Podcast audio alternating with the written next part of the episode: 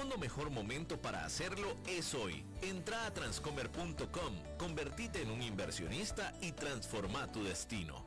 Transcomer, puesto de bolsa de comercio. Construyamos juntos su futuro. Somos expertos en eso.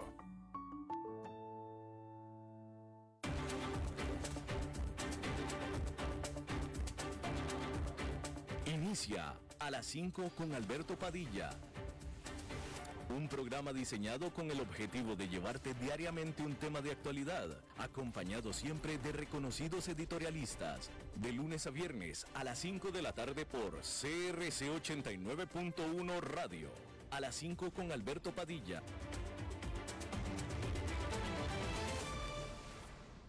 Hola, ¿qué tal? Saludos, bienvenidos a esta emisión de A las 5 con su servidor Alberto Padilla. Muchísimas gracias por estarnos acompañando. Gracias por estar ahí. Le mando cálidos saludos desde la señal y las instalaciones de CRC 89.1 Radio en San José, Costa Rica, desde donde estamos transmitiendo hasta el punto en el tiempo, en el espacio en el que usted nos está escuchando, porque estamos saliendo en diferentes vías simultáneamente, por ejemplo en Facebook Live, en la página de este programa, a las 5 con Alberto Padilla.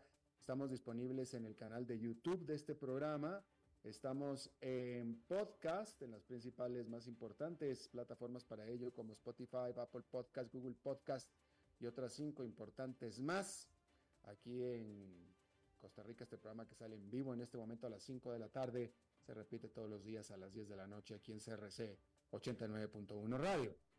En esta ocasión me acompaña, tratando de controlar los incontrolables, el señor Kenneth Alpuy y la producción de este programa, la producción general, siempre poderosa desde Bogotá, Colombia, a cargo del señor Mauricio Sandoval. Hay que comenzar informándole que Estados Unidos vetó una resolución del Consejo de Seguridad de las Naciones Unidas propuesta por Algeria, la cual demandaba el cese inmediato de las hostilidades en Gaza y eh, advertía del desplazamiento forzado de palestinos, de palestinos, eh, eh, de, los palestinos en general. Ahora, ¿por qué Estados Unidos se negó o vetó esta resolución? Bueno, porque Estados Unidos argumentó que esta resolución interferiría con sus esfuerzos de lograr un acuerdo que pudiera lograr la liberación de los rehenes y que más ayuda humanitaria pudiera fluir hacia Gaza. Esa es la razón por la cual Estados Unidos lanzó este veto. Previamente, sin embargo, Estados Unidos había presentado su propia resolución urgiendo en esta una eh, cese al fuego temporal y eh, oponiéndose Estados Unidos a los planes de Israel de la invasión terrestre de Rafa. Eh, y bueno, ahí está. Eh, eh, debo decir que este veto de los Estados Unidos me parece muy bien sustentado. No pareciera ser un una posición ideológica de los Estados Unidos. Me parece que es una eh, posición bastante bien sustentada, eh, realista y que ofrece una solución. En lugar de un cese al fuego eh, inmediato, el cual no es posible, es decir, Israel ha dado todas las señales, bueno, es más, no, no, es que señales ni que nada. Israel ha sido total, completo y absolutamente claro desde el principio que no va a ser un cese al fuego. Y no habría resolución posible de las Naciones Unidas, orden posible de las Naciones Unidas, que fuera a obligar a Israel a un cese al fuego. Y esa es la realidad, esa es la realidad. Y esa es la parte que me gusta a mí de la posición de Estados Unidos, que no quiso ni siquiera entretener o perder tiempo en algo que no iba a volar y Estados Unidos está centrándose en algo que en todo caso tiene un poco más de posibilidades de volar o de, o de, o de avanzar que un cese al fuego completo que Israel ha dicho que no lo va a hacer. Así es que eh, ahí lo tiene usted. Lo que sí, y también me parece muy razonable y muy, muy, muy bien de Estados Unidos, es que se oponga a los planes anunciados de Israel de una invasión terrestre de Rafa, de esta ciudad en Gaza. Así es que bueno, ahí lo tiene usted. Por otra parte, Estados Unidos también prometió que va a anunciar sanciones, grandes sanciones hacia Rusia después de la muerte de Alexei Navalny, este, la principal figura de oposición de Rusia, la principal figura de oposición política. El vocero de la Seguridad Nacional, John Kirby, dijo que estas medidas eh, mantendrán y pondrán a Rusia como responsable de lo que le pasó a Navalny. No dio detalles, sin embargo, hasta este momento. Mientras tanto, antes de eso, la viuda de Navalny, Julia, urgió a los oficiales en Bruselas no reconocer los resultados de las elecciones en Rusia que se presentarán o que se darán este próximo mes de marzo y en el que ya todos sabemos quién será el absoluto, completo y total ganador de estas elecciones. Así es que ahí lo tiene usted. Hay que decir que eh, Vladimir Putin, el presidente de Rusia, negó las acusaciones de que su país está desarrollando una arma nuclear antisatélite en el espacio. Vladimir Putin, mientras hablaba en una reunión televisada con su ministro de Defensa, Sergei Shoigu, dijo que de hecho Rusia está categóricamente en contra de ese tipo de armamento. Por su parte, el ministro de Defensa Shoigu acusó a congresistas de los Estados Unidos, eh, uno de los cuales fue quien emitió esta noticia primero, un congresista de los Estados Unidos, y a este respecto el ministro de Defensa de Rusia lo eh,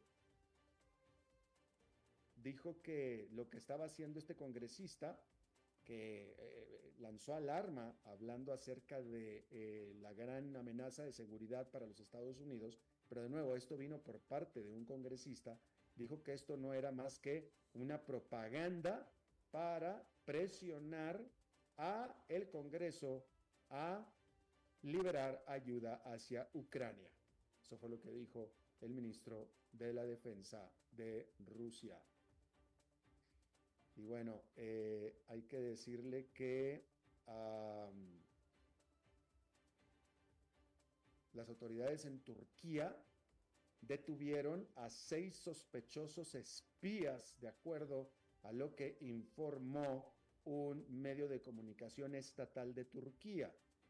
Estos individuos están siendo acusados de recabar información acerca de los miembros de la comunidad uigur en Turquía a favor de los servicios de inteligencia de China.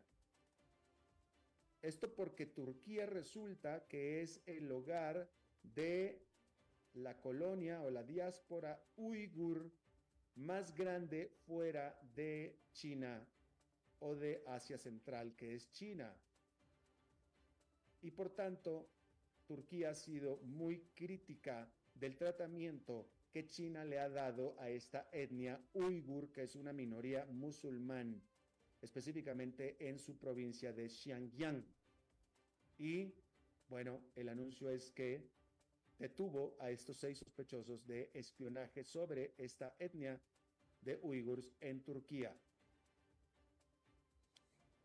Agencias policiales internacionales arrestaron a dos miembros de Lockbit, que es una gran pandilla internacional de ransomware y se les confiscó eh, una serie de websites, servidores y cuentas de criptomonedas, según dijeron estos oficiales en una, en una conferencia de prensa. Estos arrestos fueron hechos en Polonia y en Ucrania. Otras dos personas de ciudadanía rusa fueron acusados por el Departamento de Justicia de los Estados Unidos. Se informa que este grupo Lockbit ha robado alrededor de 120 millones de dólares de 2.000 víctimas alrededor del mundo. Científicos en Chile descubrieron el más brillante cuásar hasta el momento. Un cuásar es el centro de una galaxia empoderada por un agujero negro dentro de lo que conocemos del universo. Este cuásar, que es identificado como J0529-4351, fue primero registrado en 1980 pero era tan brillante que era imposible de ver y de estudiar y eh, no fue identificado de manera muy apropiada. Y finalmente fue mediante el uso del observatorio, observatorio Sureño Europeo, que es un telescopio gigantesco en Chile, que los investigadores pudieron identificar, identificarlo como el objeto más luminoso jamás antes observado. ¿Qué tan luminoso es? Bueno, pues es más de 500 es más de 500 trillones de veces. Lo estoy leyendo en inglés, entonces debería ser billones. Estoy leyendo 500 trillions, entonces debe ser billones. 500, mire, con que sea 500 veces, ¿eh? Con que sea 500 veces, pero es 500 billones de veces más brillante que el Sol. Imagínese usted. Eso es el cuásar del que se está informando. Bueno, pues ahí lo tiene usted. déjeme informarle. Eh, bueno, primero que nada, déjeme informarle de esta noticia interesantísima. Bueno, primero que nada, que Walmart Usted sabe que Walmart es la comercial, la empresa comercial más grande del mundo, ¿sí? Y anunció este eh, martes sus resultados, los cuales fueron pues bastante poderosos, impulsados por lo que fue una buena temporada navideña.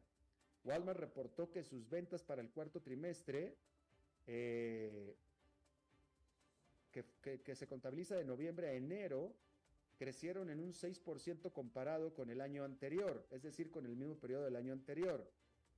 Hay que decir que esta cadena comercial se ha eh, beneficiado de la inflación que ha afectado al consumidor estadounidense, Estados Unidos siendo su mercado más grande, porque con esta inflación los consumidores, tanto ricos como más pobres, han estado prefiriendo y cambiando sus hábitos de compra hacia Walmart, abandonando otras comerciales, bajo el conocimiento y la creencia de que efectivamente Walmart tiene precios más baratos. Walmart opera cerca, de 10.500 tiendas en todo el mundo y recientemente se ha estado eh, diversificando, ha estado creciendo fuera del el comercio. ¿sí? Esta empresa gigantesca basada en un pequeño pueblo de Arkansas, le hace Arkansas, que se llama Bentonville, ¿sí? Anunció que planea la apertura de 28 nuevos centros de salud que le conoce, que se le conocen centros de salud, que son, eh, pues eso, eh, pequeñas clínicas de consultorios con doctores y planea abrir 28 de estas nuevas eh, en lo que resta de este año para tener un total de 75. Un movimiento bastante, bastante tímido, pero sin embargo está avanzando en eso. Además, Walmart ha estado diversificándose hacia servicios financieros, ofreciendo cuentas de ahorro y aplicaciones para presupuestos. ¿Sí? Bien, eso es lo que está haciendo Walmart. ¿Por qué está diversificándose Walmart? Porque el negocio comercial o el negocio de las tiendas es de muy poquito margen. Es de muy, muy poco margen. Es de mucho volumen, pero muy poquito margen. Claro, la ha hecho ser una de las empresas más grandes del mundo, eh, tener grandes utilidades y todo, pero de todos modos los márgenes son muy pequeños. Entonces está expandiéndose hacia negocios con más margen. En ese sentido, este martes Walmart anunció eh, esta, esta decisión que a mí me parece absolutamente fascinante. Eh, usted conoce seguramente los, los televisores y los electrónicos Vicio, que se escribe con V corta o V y Z, Vicio, ¿sí? Bueno, estos Vicio, estos vicios, estos aparatos Vicio, típicamente televisores, son típicamente la marca que más vende Walmart. Cuando usted ve que alguien tiene un aparato o una televisión vicio, seguramente la compró en Walmart. Bueno, Walmart anunció que compró a Vicio. ¿Sí? Entonces ahora va a estar comprando sus propios, va a estar vendiendo sus propios televisores porque compró a Vicio por 2.300 millones de dólares en efectivo.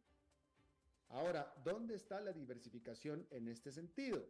Bueno, yo diría, yo diría que si Walmart decide comprar a un proveedor para vender los productos, ahora que sean propios y ya no del proveedor, eh, pues ese puede ser una diversificación interesante a primera vista. ¿Está usted de acuerdo? Ahora en lugar de que yo nada más los venda, yo los voy a producir y vender y me quedo con toda la utilidad. Pareciera que eso hubiera sido una diversificación suficiente para el caso de Walmart. Sin embargo, esa no es la jugada. La jugada de Walmart en la compra de vicio es que estos televisores vicio, al menos esto es en Estados Unidos, desconozco que esto, si esto funciona fuera de Estados Unidos, desconozco, pero los televisores vicio tienen su propio sistema operativo donde los clientes o los usuarios de este televisor pueden bajar programación exclusiva para quien tiene un televisor vicio. ¿Sí? Y con eso entonces Walmart puede colocar anuncios, publicidad a cada uno de los propietarios de un televisor vicio. Y estar en el negocio de la publicidad en línea, ese es un negocio de muchísimo margen. Y esa es la jugada de Walmart. Fíjese usted qué interesante y qué interesante es observar a una eh, eh, empresa legendaria, gigante, absolutamente gigante, legendaria, eh, tradicional que está tratando bastante activamente de mantenerse actual, de modernizarse y de diversificarse y de estar en donde está la jugada. Entonces, eso es lo que está haciendo Walmart, comprando a esta vicio para poder aprovechar el sistema operativo de los millones de televisores que venden y poder entonces anunciar sus tiendas y a otros quien quiera más anunciarse dentro del sistema operativo de vicio y quedarse con ese margen. Margen que es lo que ha ayudado, por ejemplo, a Google a ser una de las empresas tecnológicas más grandes del mundo.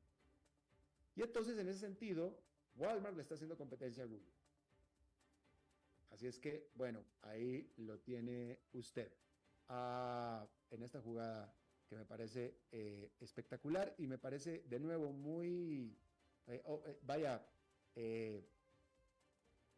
Walmart está haciendo algo que no cualquier empresa tradicional ha logrado hacer, que es el meterse, el, ver el futuro, el darse cuenta que necesitan transformarse, el darse cuenta que necesitan diversificarse y el darse cuenta que necesitan modernizarse mientras mantienen el negocio que todavía sigue siendo bueno.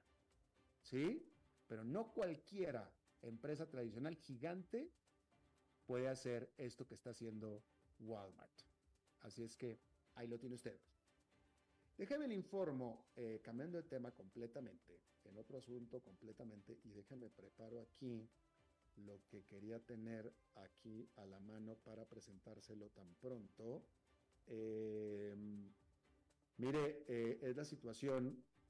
Bueno, no, primero que nada, espérenme, antes de eso, o, de la mano de eso, quiero informarle eh, que este martes Vamos a hablar de Julian Assange. Y esto de Julian Assange me va a traer a otro tema, eh, el otro tema que quería hablar con usted. Este martes, dos jueces de una corte superior en Londres comenzaron a escuchar los argumentos de los abogados que representan a Julian Assange sobre el por qué no debe Assange ser extraditado para ser enjuiciado en los Estados Unidos bajo los cargos de espionaje. Assange es el fundador de Wikileaks y es acusado de haber participado en obtener y dar a conocer documentos clasificados del gobierno de los Estados Unidos. Estos documentos revelaban hechos bastante bochornosos acerca de las actividades estadounidenses en Afganistán y en Irak. Las audiencias de esta semana se anticipan que sean la última oportunidad que tenga Assange de evitar la extradición a los Estados Unidos. Assange está actualmente en una cárcel en Londres. Si acaso la Corte de Estados Unidos lo extradita, se extradita si, acaso si acaso Inglaterra lo extradita y ya en Estados Unidos es sometido a juicio, en Estados Unidos la Corte lo declara culpable, Assange pudiera pasar el resto de su vida en una cárcel en los Estados Unidos. Hay que decir que el Departamento de Justicia de la presidencia de Donald Trump fue quien decidió perseguir a Assange. Sin embargo, la presidencia o la corte, el Departamento de Justicia del presidente Biden siguió con el caso o no lo, desechó. Em, Julian Assange, como usted probablemente sabe, divide a la opinión pública. Eh,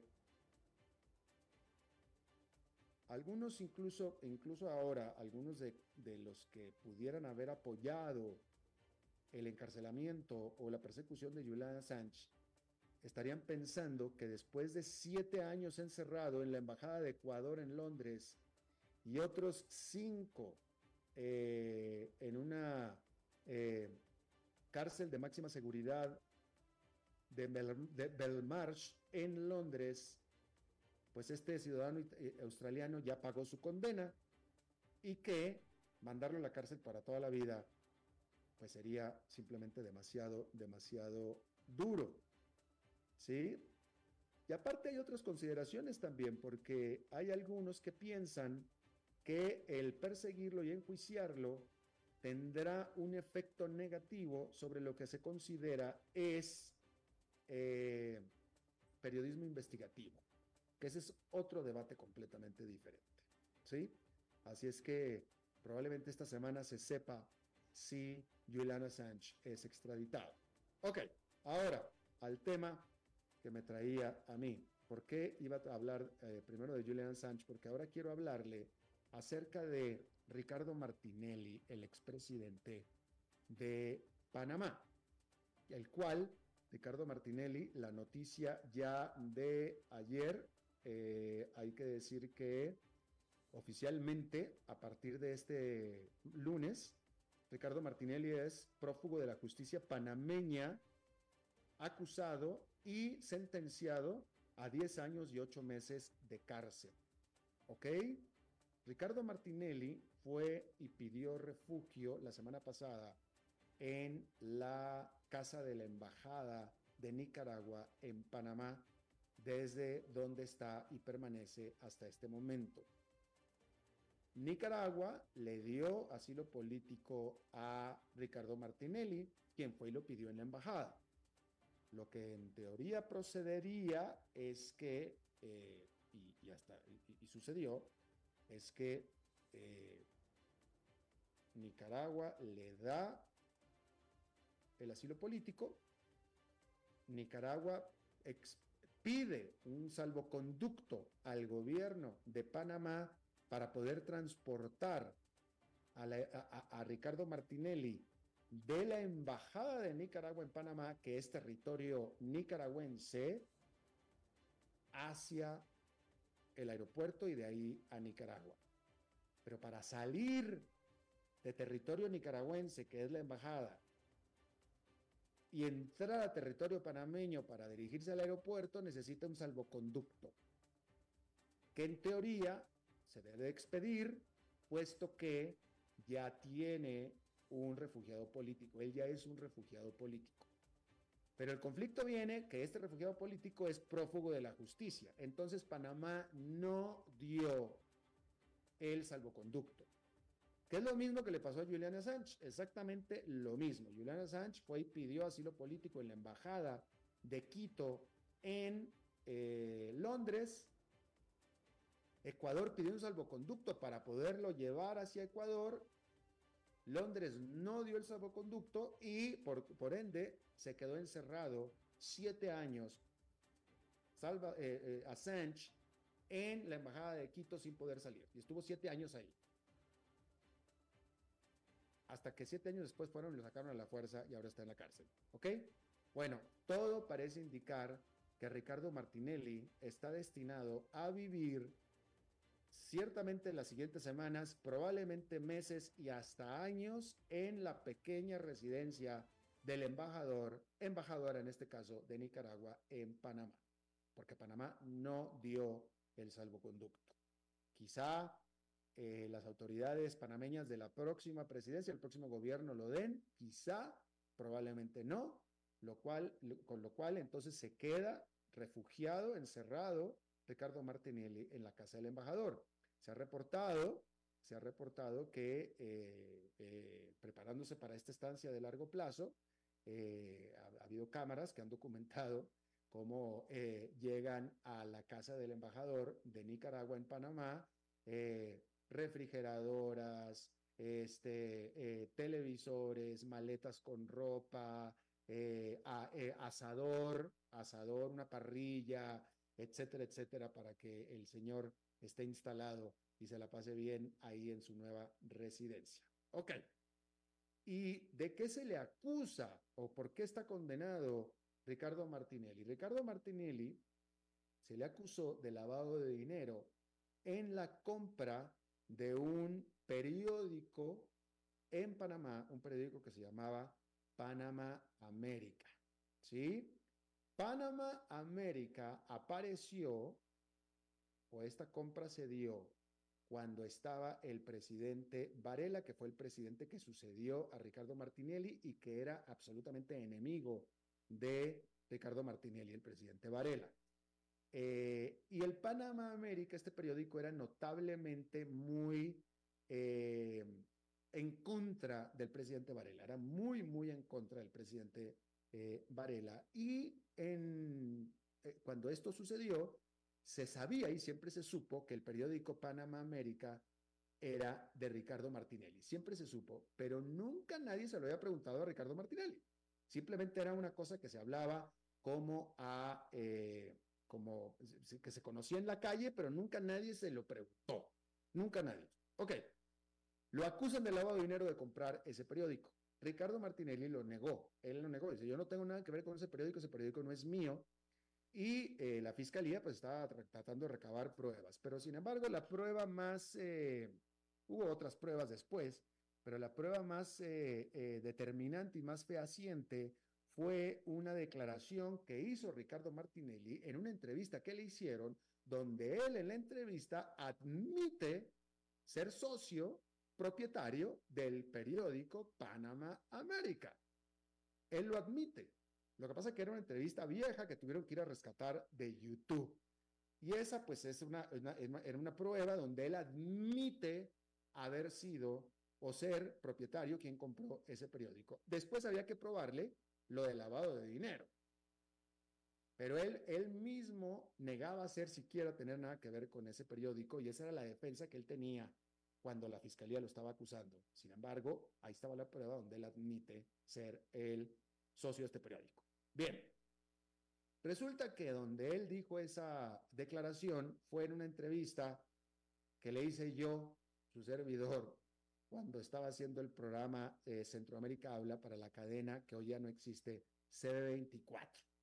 Era una entrevista que se hizo eh, justo recién de que él dejó de ser presidente, en los primeros seis meses que él era expresidente, y eh, eh, yo en la entrevista, que fue una entrevista muy amplia, no recuerdo si fue de 30 o 60 minutos, creo que fue de 60 minutos, yo me llevé una copia del periódico Panamá América y directamente le pregunté lo que nadie le había preguntado. Yo no podía creer, yo no podía creer que nadie le había hecho una pregunta tan simple como si él era el propietario de ese periódico, como todo el mundo decía. Pero la realidad es que nunca nadie se lo había hecho. Esa pregunta tan sencillísima. Y quiero aquí ponerle el audio de esa pregunta donde aparezco yo, enseño en cámara el periódico y él dice ser el propietario. Esa respuesta fue eh, la que después vino y lo persiguió y es el que lo metió en este asunto en el que está metido en este momento Ricardo Martinelli. Esta fue la pregunta y la respuesta de Ricardo Martinelli en esta entrevista de hace varios años. La estoy poniendo aquí para que usted la pueda escuchar. Permítame tantito. Juicio mediático. Esta es una pregunta personal, es una curiosidad personal porque yo siempre he querido, hablando del juicio mediático, famoso. Este periódico, ¿es cierto que es tuyo? No, mío no es. Yo, yo, yo soy accionista. Soy accionista. ¿Lo controlas? Yo soy accionista. ¿Lo controlas? Soy accionista.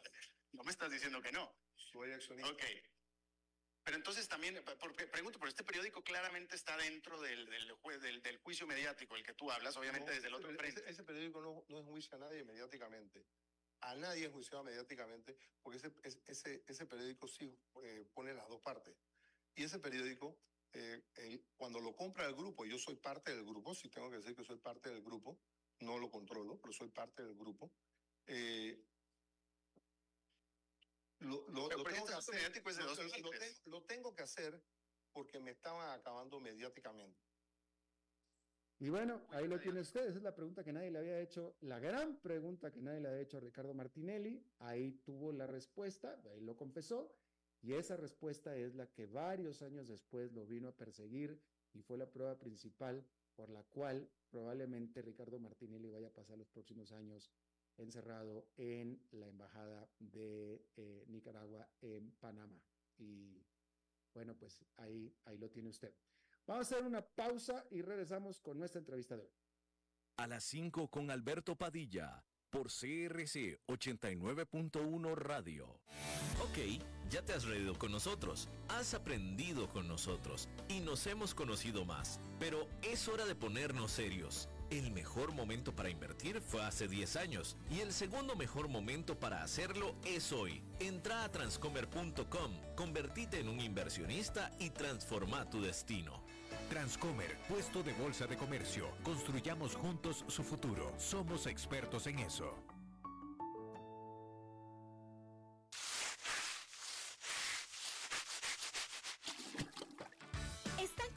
De limpiar tanto el piso de su casa. No sufran más. Cambien esta cerámica con porcelanatos pulidos antibacteriales y súper fáciles de limpiar. En Porcerámica, número uno en porcelanatos.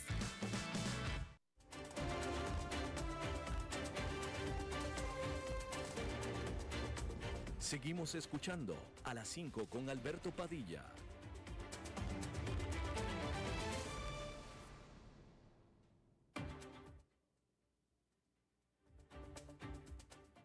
Este programa y con este invitado hemos estado tratando de seguirle el pulso a, específicamente a ChatGPT, eh, que acaba de cumplir eh, un año y hemos hablado aquí mucho de esto. Em, recientemente, la semana pasada, eh, OpenAI, que es la productora de ChatGPT, presentó pues una nueva oferta, un nuevo avance que es Sora. Em, y, aparentemente es un salto cuántico acerca de la potencialidad de lo que es eh, la inteligencia artificial. Como bien nos había dicho nuestro invitado de hoy, este asunto de inteligencia artificial antecede, antecede a ChatGPT. El ChatGPT en sí es un salto cuántico, ahora parece ser que hay otro salto cuántico. Esta mañana a mí me llegó un video que probablemente muchos de ustedes han visto acerca de lo que la inteligencia artificial puede hacer en términos de replicar la imagen de alguien que nosotros conocemos bastante bien. Al grado de que en este momento en cuanto a esa imagen y movimiento y la voz, yo mismo pudiera ser un producto de inteligencia artificial y no el verdadero Alberto Padilla. Así, ese fue el video que yo vi hoy. Em, desde hace varios años, incluso unos dos, tres años, pudiera decir yo, mi sobrino me envió una fotografía de mi padre, de su abuelo, de joven, una fotografía que yo conocía, de joven, que con esa fotografía él hizo que la fotografía pudiera moverse y se movía y sonreía. De tal manera que yo estaba viendo a mi padre de 24 años de edad, él moviéndose y sonriendo, en una cosa que a mí me arrancó las lágrimas, no lo podía creer. ¿Sí? Y eso fue antes de ChatGPT y todo esto, ¿no? Estaba leyendo también una nota acerca de, esta fue del 2021, fíjese, del 2021 de una institución financiera que fue robada literalmente con 35 millones de dólares. Esto, esto sucedió. 35 millones de dólares por medio de un ejecutivo bancario que recibió la llamada de su jefe, de su jefe, dándole instrucciones para mover 35 millones de dólares por una presunta compra que habían hecho, etcétera, etcétera. Y donde está toda la llamada grabada y donde es la voz del jefe dándole las instrucciones, solo que era una voz generada por inteligencia artificial por criminales y era idéntica a la voz del el jefe. Y eso fue antes, mucho antes de ChatGPT y mucho antes de Sora.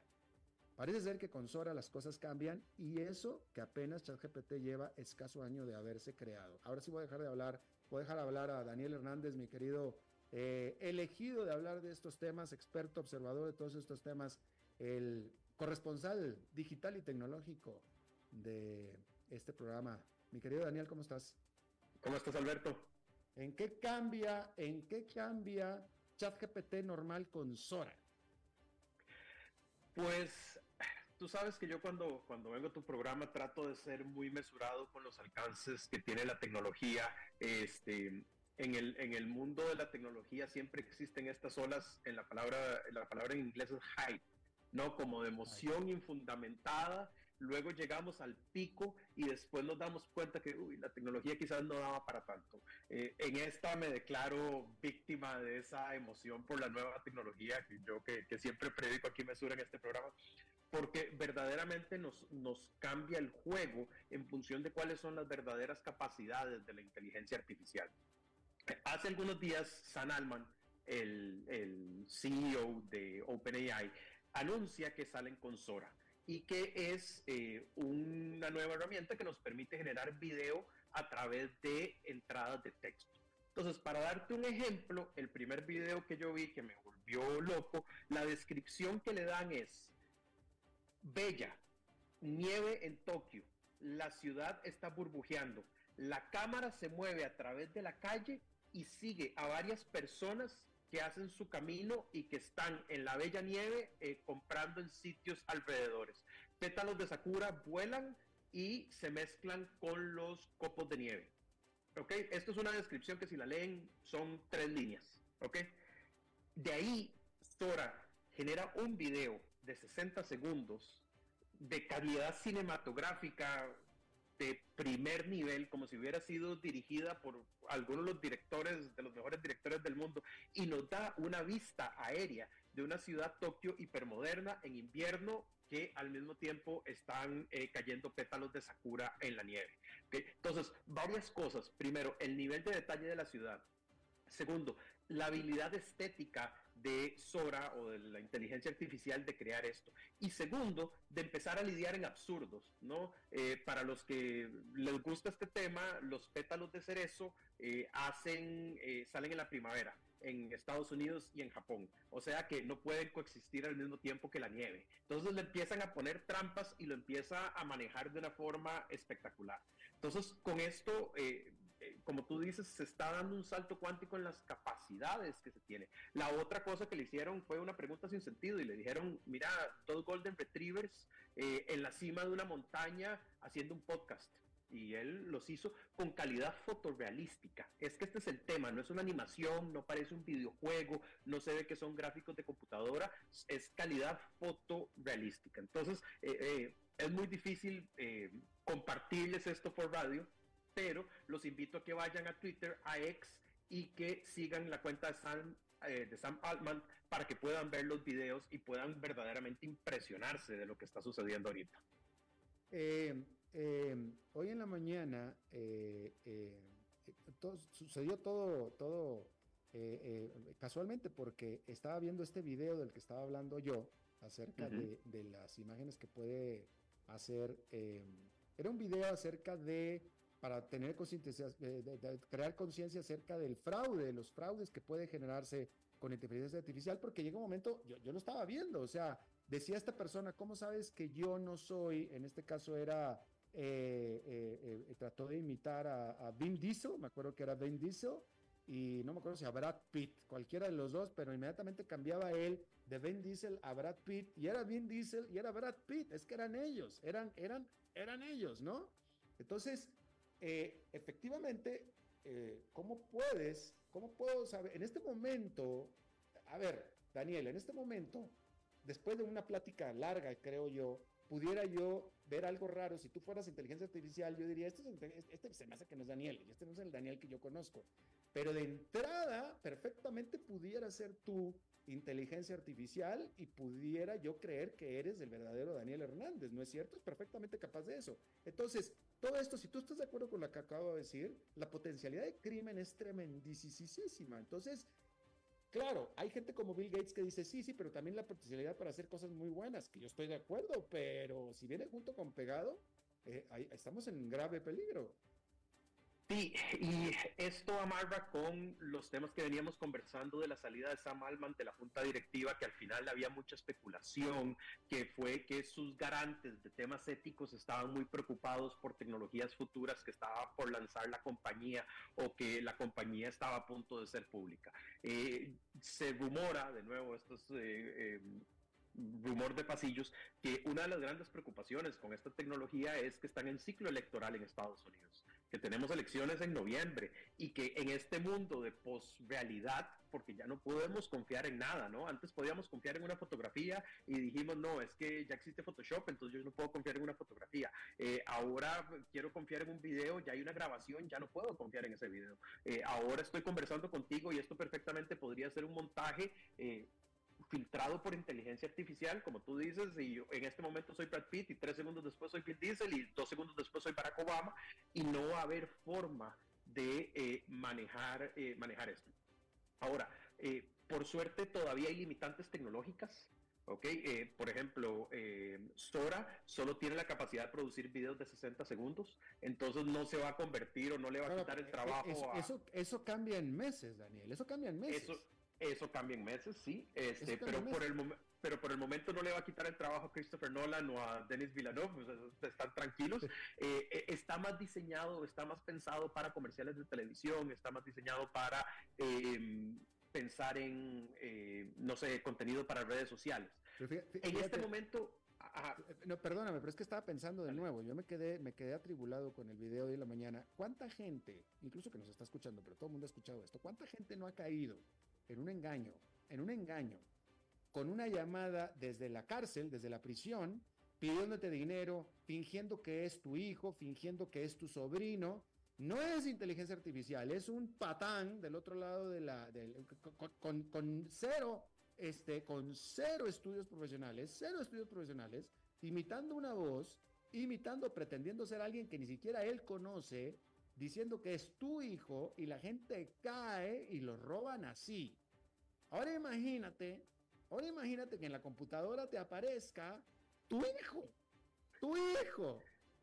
O sea, eh, es, es, es, impresionante. Sí, eh, eh, y es una preocupación absolutamente válida. En este momento, OpenAI es el garante de esta tecnología porque es la única que tiene la capacidad de desarrollar esta tecnología tan avanzada pero no van a tenerlo durante los próximos dos, tres años. Esto es una capacidad que va a empezar a explotar en el mundo y no solo va a empezar a, explotar en función de individuos, sino también va a empezar a explotar en naciones. Imagínate lo que se va a convertir esto para eh, un Vladimir Putin y sus campañas de desinformación, eh, regímenes cerrados como Corea del Norte, en los que van a poder empezar a mostrar información eh, donde no hay este, controles y balances periodísticos de, o de libertad de expresión que puedan decir, mira, eso es información completamente falsa se me escapa el apellido y perdón si lo pronuncio eh, mal, Navalny, el, el, opositor ruso de, Vladimir Putin que, que, murió hace algunos días. ¿O ¿Qué pasa si de repente Vladimir Putin sale diciendo, no, mira, aquí está el video de Navalny hablando, bueno, bien, está vivo, está en su casa, feliz, eh, todo, todo en orden, aquí nada ha pasado. Eh, esto nos está abriendo una caja de Pandora que tiene muy asustado a muchísimos críticos de la inteligencia artificial. Ahora, también quiero hacer un llamado a la calma si yo me devuelvo a hace 150 años y le empiezo a explicar a una persona cómo un carro eh, se maneja una autopista a 100 kilómetros por hora, 120 kilómetros por hora, y qué pasa si la persona no pone el freno, y qué pasa si la persona se distrae, y qué pasa si se descompone los, eh, si se descompone el sistema hidráulico, y qué pasa, y qué pasa, y qué pasa. Estas cosas usualmente tienden a evolucionar, y sí, hay eh, muchos, hay, hay, mucha preocupación pero al mismo tiempo cuando los vemos en retrospectiva terminamos diciendo mm, quizás hay mecanismos de control. Entonces tenemos que confiar en que las personas que están desarrollando esto, que es un, un cambio en la humanidad, eh, total, eh, estamos viviendo un momento de transición de la humanidad. Hoy tú y yo, que yo jamás me imaginé que iba a vivir, yo pensé que ya habíamos vivido la, la venida del Internet, y, jamás me imaginé que esto iba a suceder. Entonces, de alguna u otra forma, como humanidad, tenemos que aprender a confiar en que de alguna u otra forma lo vamos a resolver. Claro, por cierto, que ahora que mencionaste lo de las elecciones en Estados Unidos, la semana pasada ya el gobierno de Estados Unidos, la administración de Biden, declaró ilegal el utilizar esta inteligencia artificial para motivos de campaña, porque estaban empezando gente a recibir llamadas telefónicas con la voz de Joe Biden haciendo propaganda de campaña y no era Joe Biden, era inteligencia artificial. Entonces ya lo hicieron eso ilegal, criminal, por lo pronto. Sí, sí, sí, y, me parece muy bien. Y, y eh, OpenAI tiene eh, reglamentos muy estrictos de para qué se puede utilizar eh, sus herramientas y no. Pero de nuevo, esto es algo que no nos va a durar mucho tiempo. Ok, tú cuando lo viste la semana pasada, lo de Sora, y ahora que has llevado una semana meditándolo y digiriéndolo, ¿Qué ves en el futuro? ¿Qué, ve el brujo de Daniel Hernández que, en, el, futuro? En el futuro, ¿Qué viste? Mira, ¿Qué viste? ¿Qué viste? ¿Qué, vi? Eh, esto termina en tus escenarios de ciencia ficción más, eh, más ridículos que te puedas imaginar. ¿Ok? Eh, ¿Por qué? Porque si ya tenemos la capacidad de generar de texto a video de esta calidad en 2D, el siguiente paso natural que va a suceder durante los próximos 5 años o 10 años es llevar texto a video a realidad virtual y a realidad aumentada. Entonces, mira cómo empiezan a confluir las cosas. Al final del día, la lógica dominante entre la realidad virtual o, un espacio inmersivo en tercera dimensión con gafas de realidad virtual no deja de estar tanto en este, una grabación normal. Es más un tema de composición algorítmica y el software que lo hace y todo lo demás. Entonces yo me imagino muy pronto teniendo la capacidad de ponerme un par de goggles de, VR y poder decirle a Sora, eh, oye, quiero ir a darme un paseo virtual por una colonia humana en Marte en el 2025. ¿Ok? Eh, aquí ya nos estamos metiendo en territorio de Star Trek, aquí ya nos estamos metiendo en territorio de The Matrix, aquí ya nos estamos empezando a, meter en cosas complicadas. Eh, como te decía ahora, hay limitantes tecnológicas, creo que los procesadores todavía no están listos para hacer esto en gran escala, pero una de las una, una de las cosas que está haciendo Sam Alman, él dice, quiero levantar un trillón de dólares de inversión en capital para eh, meterle a los procesadores, a los microprocesadores. Eh, hay que resolver temas de leyes de Moore, hay que resolver temas de escalabilidad, pero de que va a suceder y que vamos para ese camino, vamos por ese camino. Entonces, lo que yo veo son eh, en inmediato aplicaciones para redes sociales, aplicaciones para comerciales de televisión, muy rápidamente, aplicaciones para fines políticos, comerciales, también muy rápidamente, y evolucionando a escenarios de ciencia ficción en 10 años, o sea, no, no me queda ninguna duda. Bueno, pues ahí está. Daniel Hernández, nuestro corresponsal de tecnología y digital. Te agradezco muchísimo también, como siempre, tu buena exposición a charlar con nosotros, Daniel. Muchísimas gracias y, feliz semana a todos. Igual, hasta la próxima. Bueno, siendo martes, vamos a pasar a la última parte de este programa con nuestro buen amigo y colaborador, colega, el rey de los martes, el señor Fernando Francia. Mi querido Fernando, ¿cómo estás? Pura vida, ¿qué tal Alberto? ¿Cómo estás vos? Muy bien, muy impresionado con este tema de, la inteligencia artificial.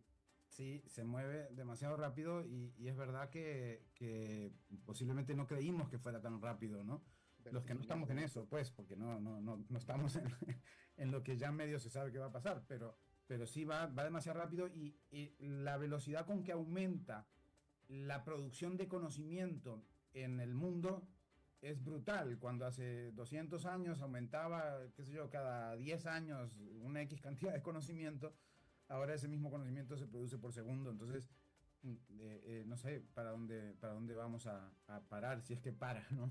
O para dónde vamos a seguir. Y lo que nos falta, decía, decía, eh, decía Daniel, no sé si lo escuchaste, decía Daniel que, que él pensó que ya lo había visto todo y que ya no iba a avanzar mucho más. Daniel es alguien que tiene menos, bastante menos de 40 años de edad. Imagínate uno que tiene la edad que tiene, todo lo que hemos visto. No, sé si te acuerdas de Nicolás Negro Ponte, que, hablaba del ser digital en los años 80 y que decía que hace algunos años eh, la industria militar estadounidense había ya medio armado la idea esta de tener reuniones virtuales con hologramas para, por ejemplo, la seguridad nacional y que tener al presidente, vicepresidente y jefe de las, de las Fuerzas Armadas en un, mismo lugar, pero no está en el mismo lugar. Bueno, eso en los años 30 se estaba conversando y nosotros no lo sabíamos. Bueno, nosotros no existíamos, pero, ¿verdad? La gente común no lo sabía. Y ahora eso ya con la realidad virtual pues está pasado, ¿no? bueno, la película eh, de 2001, Odisea del Espacio, ¿te acuerdas? Que es una película de la primera parte de la década de los 70 donde aparece como gran wow, una videoconferencia como la que estamos teniendo tú y yo. Una video que estaba, estaba, estaba hablando él, nada más que él estaba en el espacio con su hijita en la Tierra, en una videoconferencia como estamos platicando tú y yo, y en ese momento era ¡wow! Y mira ahora. Bueno, pues yo te traigo unos temas más prosaicos y, de, lo, que vemos eh, eh, en el día a día, Alberto. La política es aburrida para la gente, eso ya estamos claros. En Costa Rica incluso la palabra política está más asociada a la campaña electoral que a las políticas públicas, la administración del Estado. ¿no? La gente dice, ya viene la política. Acaba de pasar la política. Es decir, acaba de pasar la, elección, la campaña. Pero es tan importante en nuestras vidas que es inentendible por qué interesa tan poco. En parte, la responsabilidad recae sobre los propios políticos, que muchas veces prefieren que la ciudadanía no esté activa, pero a la hora de las, de las elecciones, pues las necesitan. Muchos estudiosos del tema del abstencionismo, que en Costa Rica hay muchos, indican que el hecho de que elegir a uno o a otro no redunda en cambiar la situación de las personas, es decir, el grueso de la población no ve mejoras ni avances en su propia situación, pues hace que entonces, ¿qué importa quién gane? Algunos partidos políticos que han gobernado por muchos años o en repetidas ocasiones tienen una curiosa condición, ser parte de la hegemonía política, es decir, ser o los más votados, o los más conocidos, o los más nombrados. Y eso lleva consigo que en el pasado pues han ganado procesos electorales, pero también que cargan con las culpas de la situación en que viven las personas. Es decir, esos, los más conocidos, son los políticos, o sea, los culpables. En Costa Rica la hegemonía política desde mediados del siglo pasado hasta incluso hoy en día la mantiene el Partido Liberación Nacional, el de mayor tradición y el de mayor estructura. Aunque no gane la presidencia, tiene más diputados, más alcaldes, más regidores que cualquier otro. En México, por ejemplo, prácticamente todo el siglo pasado fue dominado por el Partido Revolucionario Institucional, el PRI. Y mm, podríamos decir eh, que salvo estos últimos años, mm, tuvo la hegemonía política en México, ya desgastado. En Uruguay, aunque no con la contundencia de eh, México, el Partido Colorado tuvo la hegemonía del siglo pasado, también ya agotado. En tres estados distintos, los tres partidos políticos de tres países de nuestra América Latina, pues comparten ese de haber logrado la hegemonía por muchos años. El tema es que la ciudadanía amarró la marca de esos partidos con los problemas no resueltos de sus países. Es culpa de los políticos, dicen. O sea, es culpa de quienes nos han gobernado. ¿Quiénes nos han gobernado? Pues el PLN principalmente. Insisto, aunque que no esté en el poder mantiene gran cuota de la conducción política del país desde la Asamblea Legislativa, por ejemplo, o municipalidades, etc. Son marcas desgastadas, sin duda, no lograron reinventarse, no lograron mostrar un producto nuevo, un producto suficientemente atractivo para renovarse. Gran parte de la culpa son las candidaturas, muchas viejas figuras, añejas, que fueron parte de los gobiernos que no solucionaron los problemas y pues entonces la gente mm, no los quiere votar y ellos siguen queriendo acceder al poder. A la hegemonía política, que nombramos antes, se le pegan los negativos de percepción. Incluso aunque no estén gobernando, pues se le pegan esos negativos de que la política, los políticos son malos. A esto se le suman muchos otros factores, como la búsqueda de personajes externos a la política que prometen solucionar los problemas de la gente, los famosos outsiders, los discursos incendiarios populistas que encantan a algunos votantes, entre otros factores que hacen que cambien y pierdan la hegemonía. A la vieja política, a la que mantiene o mantenía la hegemonía, no le alcanza como modernizar sus mecanismos de comunicación, utilizar redes sociales en boga, tampoco le alcanza con coaliciones incómodas como PRI, PAN, PRD, ahora que nadie entiende cómo se juntan. Tienen que hacer una autocrítica seria y darse cuenta que fueron un vehículo que funcionó en algún tiempo, construyó grandes cosas en los países eh, eh, en, en antaño y deben pensar en transformaciones. Y a los candidatos eternos, quizás es hora de hacerse a un lado realmente para que nuevos liderazgos asuman en sus propios vehículos electorales. Eh, no tenemos tiempo, pero todos modos escuchándote me vino esta pregunta que, vas a disculpar, pero te la voy a, es una que, me estoy sacando la tangente, pero me interesa mucho tu opinión. ¿Qué opinas tú de estas de estos señalamientos de la edad de los candidatos. Estoy pensando específicamente en Joe Biden y Donald Trump, que hay mucha gente que les critica que por la edad que tienen, es decir, por ser viejos, ninguno de los dos debería estar corriendo por la presidencia. Bueno, miren, si, una persona de 80 años quiere seguir o volver a la gerencia de una corporación de tecnología y de, y de, eh, inteligencia artificial, mucha gente diría que es imposible porque no tienen la cabeza para las cosas nuevas que vienen.